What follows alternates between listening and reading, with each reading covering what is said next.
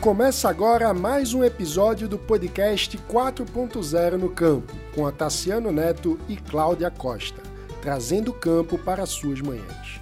O podcast é uma produção da setorial Agro do Livres, o único movimento suprapartidário brasileiro que defende a liberdade por inteiro e para todos. No episódio de hoje temos a presença de Ricardo Santin.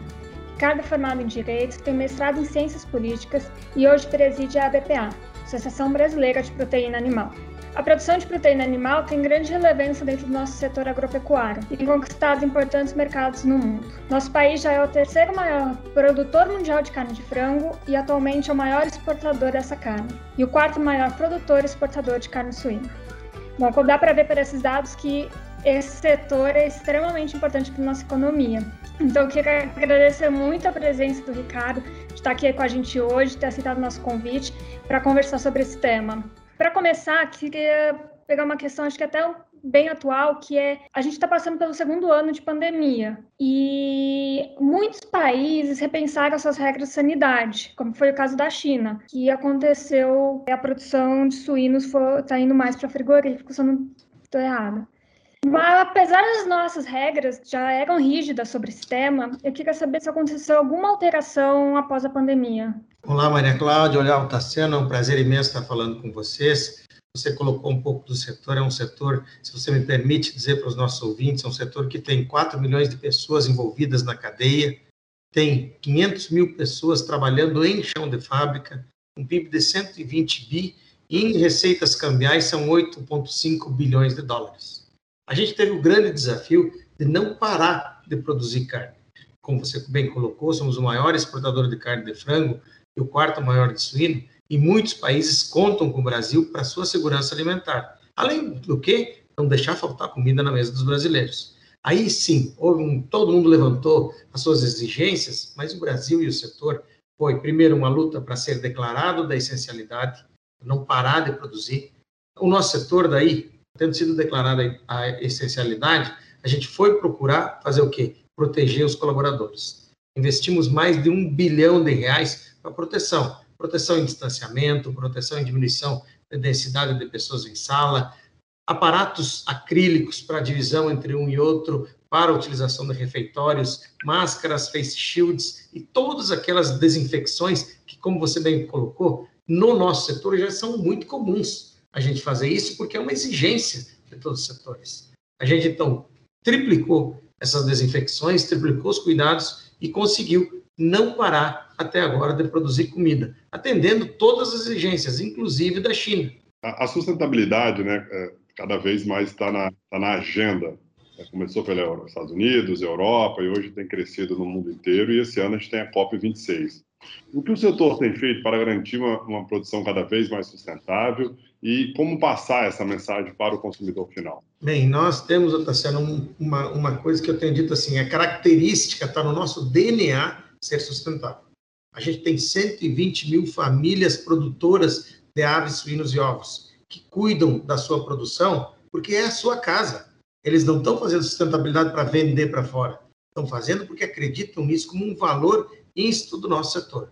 Mais que isso, há controles rígidos de uso da água, controles rígidos de sustentabilidade, de bem-estar animal, e a gente também integra o Conselho Mundial da Avicultura, que escolheu cinco SDGs pra, do Sustainable Development Goal para ser os representantes da avicultura. Nós, então, aderimos a esses ODs, né, chamados Objetivos de Desenvolvimento Sustentável, praticamos eles e também não só praticamos, estamos também fazendo a divulgação.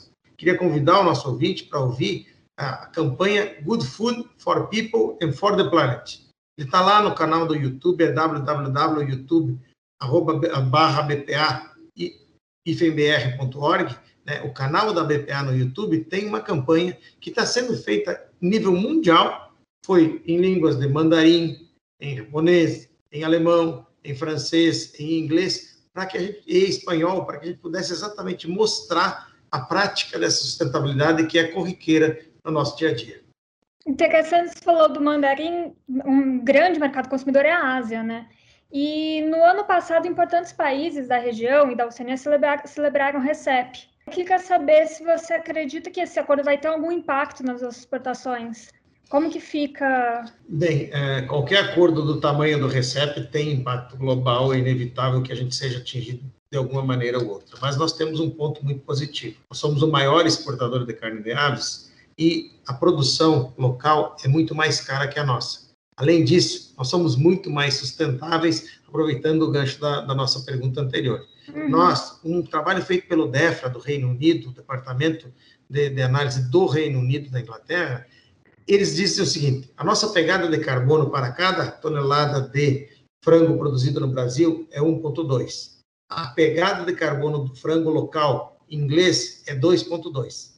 Mesmo que eu coloque o frete de transporte daqui do Brasil até a Europa e o frete da produção local até o ponto de venda, nós chegamos lá com 2,2 de pegada de carbono, a francesa é 2,6 e a inglesa 2,4. Ou seja, nós continuamos muito mais sustentáveis do que eles. Ou seja, o RECEP tem uma série de, de colocações, a gente apoia que o Brasil tenha cada vez mais acordos comerciais. Nós estamos trabalhando agora o acordo da Coreia do Sul, que é essencial para nós, embora tenha muita indústria brasileira que seja contra nós somos totalmente a favor desse acordo. Nós temos diferenças tarifárias muito grandes. Queremos que o Brasil evolua em acordo com o Japão para diminuir tarifa. Queremos que haja o acordo da Indonésia, desde que nos possibilite acesso àquele mercado. E o RECEP está lá, é onde está o maior mercado consumidor. Nós vendemos, no caso de aves, 18% do que se exporta vai para a China, especificamente, e quando vou no caso de suíno, são 52%. Se eu pegar a Ásia, no caso de suínos, são mais de 66% do que se exporta, e de aves você tem mais de 30% de um terço que se exporta. Então, a Ásia e o RECEP são muito importantes, teremos consequências sim, porque o mercado entre eles vai ser mais facilitado, mas o Brasil, no caso de aves especialmente, de suíno, tem uma boa competitividade e que a gente espera seja mais uh, desenvolvida ainda com reformas estruturantes do Brasil como a reforma administrativa, a reforma tributária e, acima de tudo, modernização de portos e inserção de ferrovias para o transporte de grãos, para que a gente possa ter um custo de produção mais barato. Legal. Recentemente, Ricardo, a Arábia Saudita descredenciou alguns frigoríficos de frango brasileiro em virtude, né, em busca de é, fortalecer e viabilizar a produção local. A China também tem aumentado a sua produção.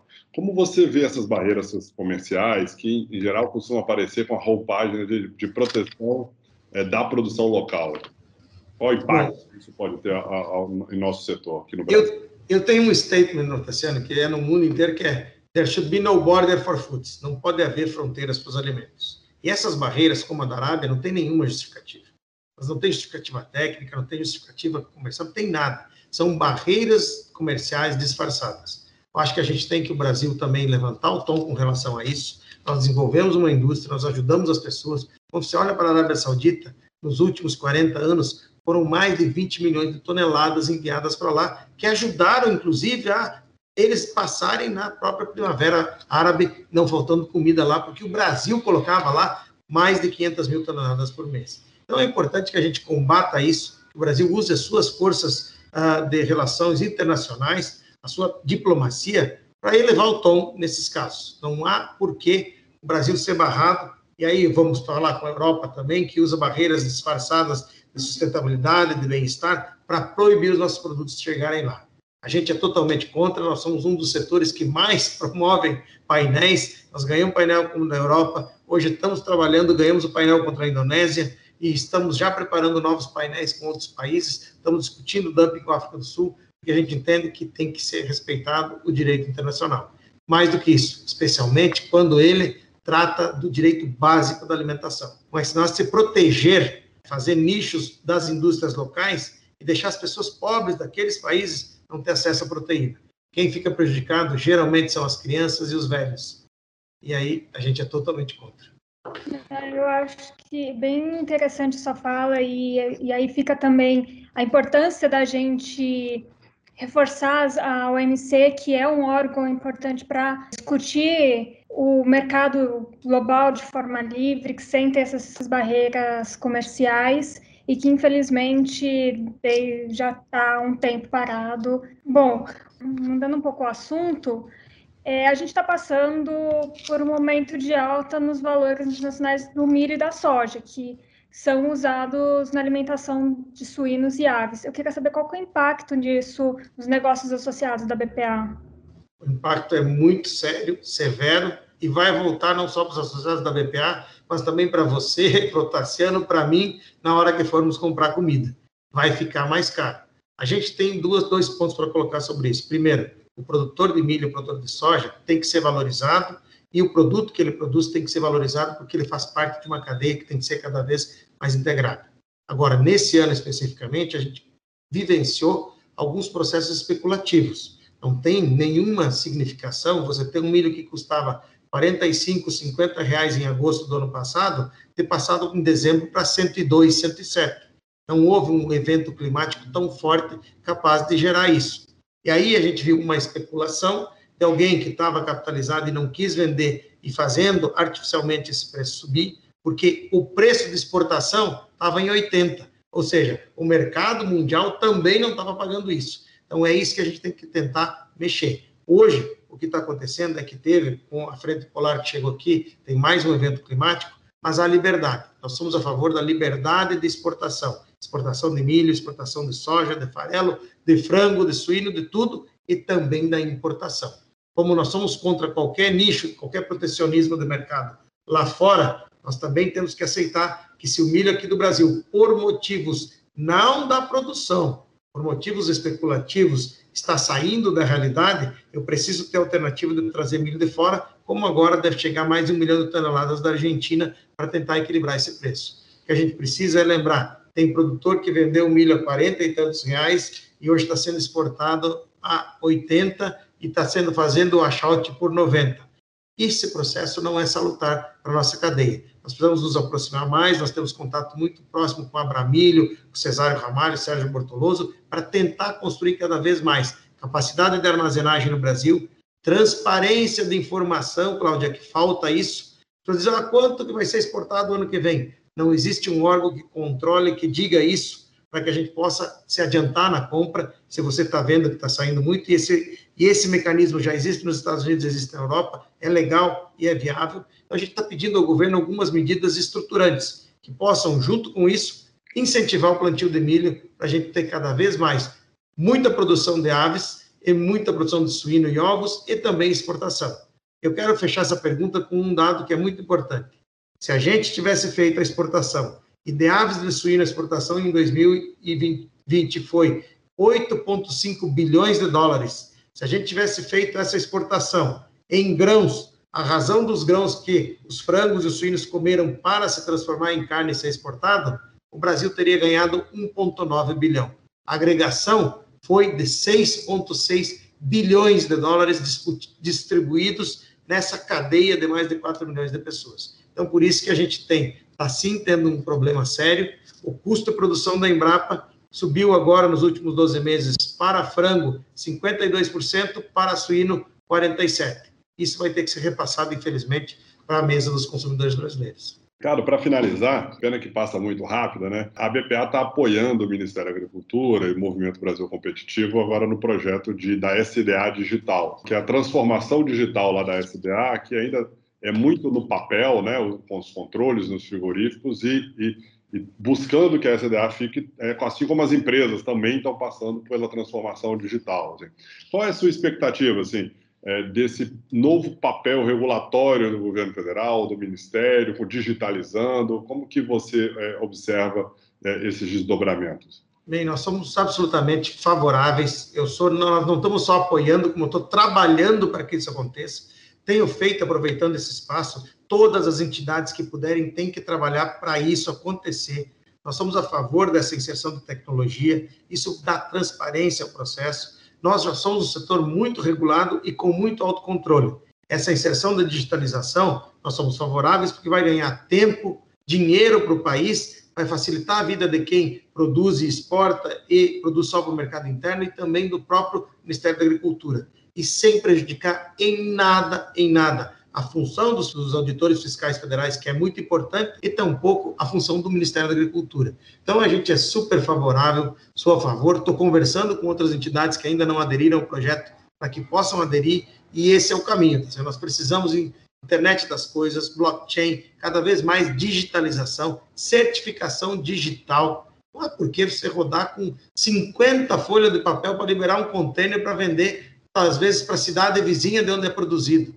Sabe? É coisa muito complicada. A gente precisa simplificar a vida. Agora, o Brasil talvez precisou desses momentos anteriores, mas no nosso setor, nós já temos maturidade absoluta para aderir e implementar integralmente o sistema que nós apoiamos 100%.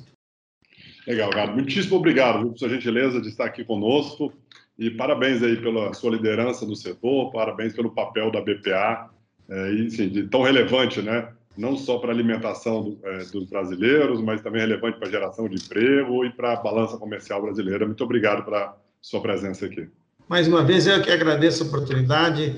Tassiano, Maria Cláudia, vocês estão fazendo um excelente serviço, ajudando voluntariamente aí a disseminar informações a favor da liberdade das pessoas produzir, trabalhar, receber, criar e, no nosso caso aqui, ajudar a alimentar. Eu criei uma campanha aí mundial que é por um mundo sem fome. E é isso que a gente tem que trabalhar. O Brasil tem que trabalhar sustentavelmente para não deixar as pessoas ficarem com fome no futuro que aqui é que está a grande oportunidade de crescer na produção de alimentos. Então, parabéns a vocês mais uma vez e muito obrigado. Me despeço pedindo que Deus proteja todas as famílias daqueles que estejam nos ouvindo e a gente possa ultrapassar esse período de pandemia aí, voltar à vida normal logo. 4.0 no campo, com Otaciano Neto e Cláudia Costa.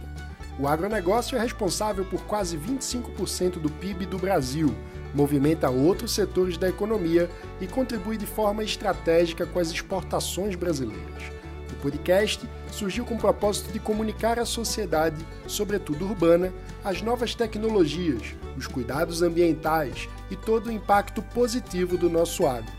Inúmeras ações aplicadas no dia a dia do campo, seja na fabricação dos alimentos, de fibras ou energia. Semanalmente, abordamos uma agenda diversificada e com muitos convidados especiais, empresários do agro, pesquisadores, gestores públicos, líderes de diferentes setores e culturas, trazendo o campo para mais perto das cidades. O podcast é produzido pela Setorial Agro do Livres, movimento suprapartidário em defesa do liberalismo. Se você também defende a liberdade, pode se tornar um associado através do site eusolivres.org. Até a próxima!